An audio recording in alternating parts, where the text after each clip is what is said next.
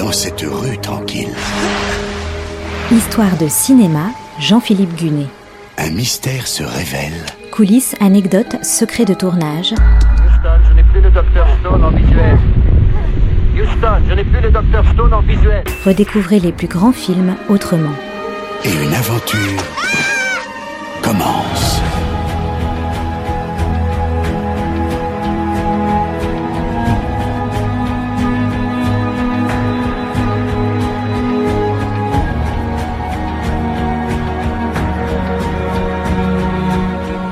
C'est une vieille habitude à Hollywood, dès qu'un film cartonne au box-office, une suite est lancée, ou alors un remake.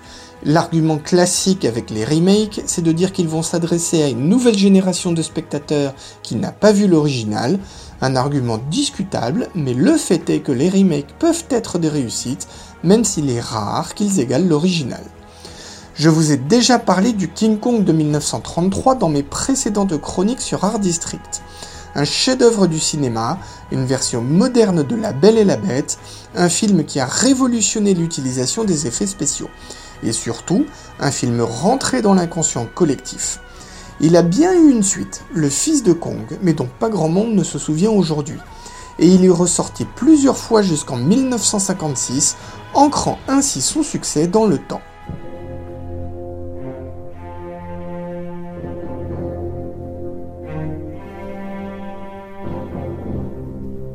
L'idée d'un remake n'a rien de surprenant, mais il a donc fallu attendre les années 70 pour qu'elle se concrétise. Qui est à l'origine du projet? Deux versions existent. Selon la première, c'est Michael Eisner, alors cadre chez ABC et futur PDG de Disney. En décembre 1974, il voit le film original et convainc Barry Diller, le PDG de la Paramount, de financer un remake. Barry Diller engage alors Dino De Laurentiis pour produire le film. Dino De Laurentiis, souvenez-vous, est un producteur italien chevronné qui a notamment travaillé sur Serpico et Un justicier dans la ville. Eh bien, lui a une version différente. Il affirmera que c'est lui qui a eu l'idée et l'a soumise à Barry Diller.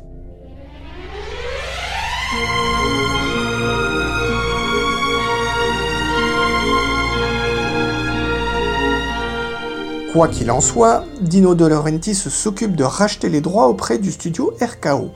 Enfin, ce qu'il en restait depuis son rachat par un manufacturier de pneus. Il embauche ensuite un scénariste, et pas n'importe lequel. Lorenzo Semple Jr., l'une des deux plumes derrière les trois jours du Condor. Dino De Laurentiis veut que le film se passe dans le temps présent, les années 70, donc, plutôt que dans les années 30.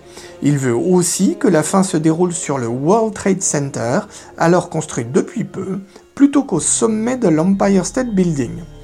Histoire de coller aux préoccupations du moment, le scénariste change aussi l'arrière-plan de toute l'histoire. L'idée d'une expédition vers une île perdue reste, mais au lieu d'un tournage de film, il s'agit cette fois de faire des prospections pétrolières, et donc de s'inscrire dans les préoccupations énergétiques de l'époque. Au passage, l'expédition recueille une jeune naufragée qui dérivait sur un radeau.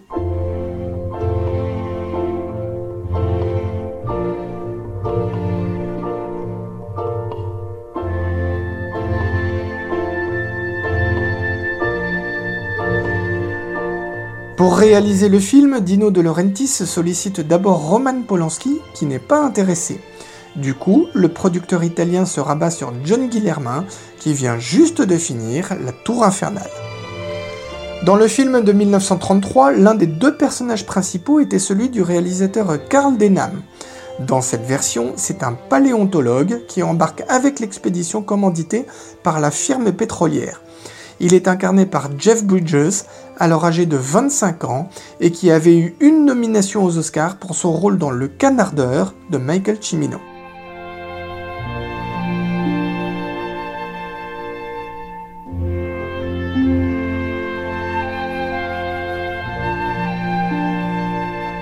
Pour le rôle clé, autrefois tenu par Favre, celui de la belle séquestrée puis emmenée par Kong, Meryl Streep est envisagée.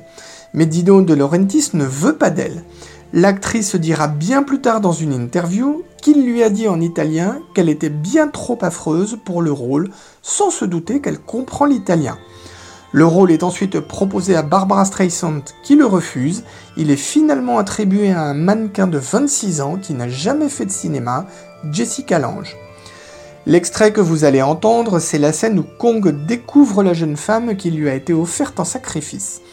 Tout comme Favre avant elle, Jessica Lange crie, et on entend aussi le rugissement de Kong.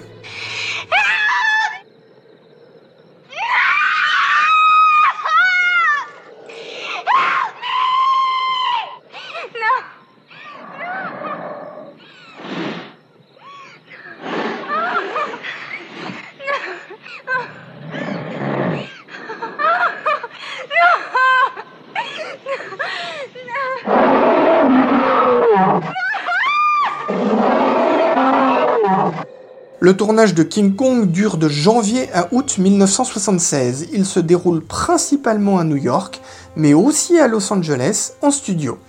La scène où Jessica Lange est découverte sur un radeau est tournée en mer, entre la ville de Los Angeles et Catalina Island. En plein mois de janvier, la comédienne passe des heures dans son radeau en caoutchouc, habillée seulement d'une robe. Elle en prendra bien après le tournage qu'un requin rôdait dans les environs. Pour la fin, lorsque Kong tombe de l'une des tours du World Trade Center, la production lance un appel pour avoir 5000 figurants. Plus de 30 000 répondent, la production est ravie de pouvoir les mettre à contribution.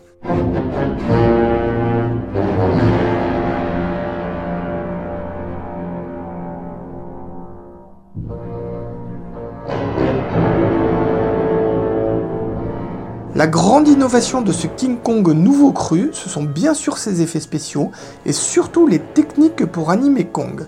Pas de stop motion cette fois, mais des animatroniques. Donc des fougoris construits avec des moteurs à l'intérieur et surtout ils peuvent être télécommandés. Mais attention, la plus grosse réplique fait 12 mètres de haut, elle pèse 6 tonnes et demie et sera impossible à faire bouger. Elle servira quand même sur certains plans.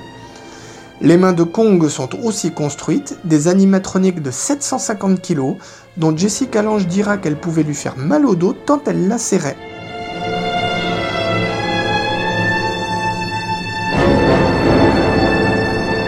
Pour le visage de Kong, une série de masques est construite, ils sont équipés de câbles qui permettent de lui donner toute une gamme d'expressions. Deux hommes sont derrière ces effets spéciaux, l'américain Rick Baker et l'italien Carlo Rambaldi. King Kong sort d'abord en France le 15 décembre 1976. Il y rassemble 4 millions de spectateurs. Il sort aux États-Unis le 17 décembre. Il y rapporte 52 millions de dollars. Si on y ajoute près de 28 millions de dollars dans les autres pays, ça fait un total de 80 millions. Un beau succès si on le rapporte à son budget de 23 millions.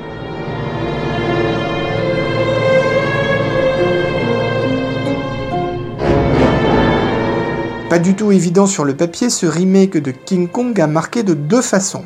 D'une part, il a révélé Jessica Lange. D'autre part, c'est une réussite en termes d'effets spéciaux, avec l'utilisation judicieuse des animatroniques. Bien sûr, ce n'est pas un chef-d'œuvre comme l'original, dont il n'a pas la dimension poétique.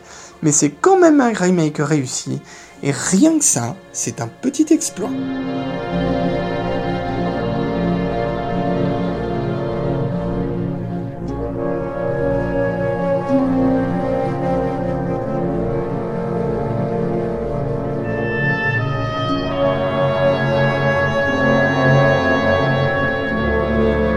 C'était Histoire de cinéma avec Jean-Philippe Gunet, à retrouver chaque semaine et en podcast sur notre site internet artdistrict-radio.com.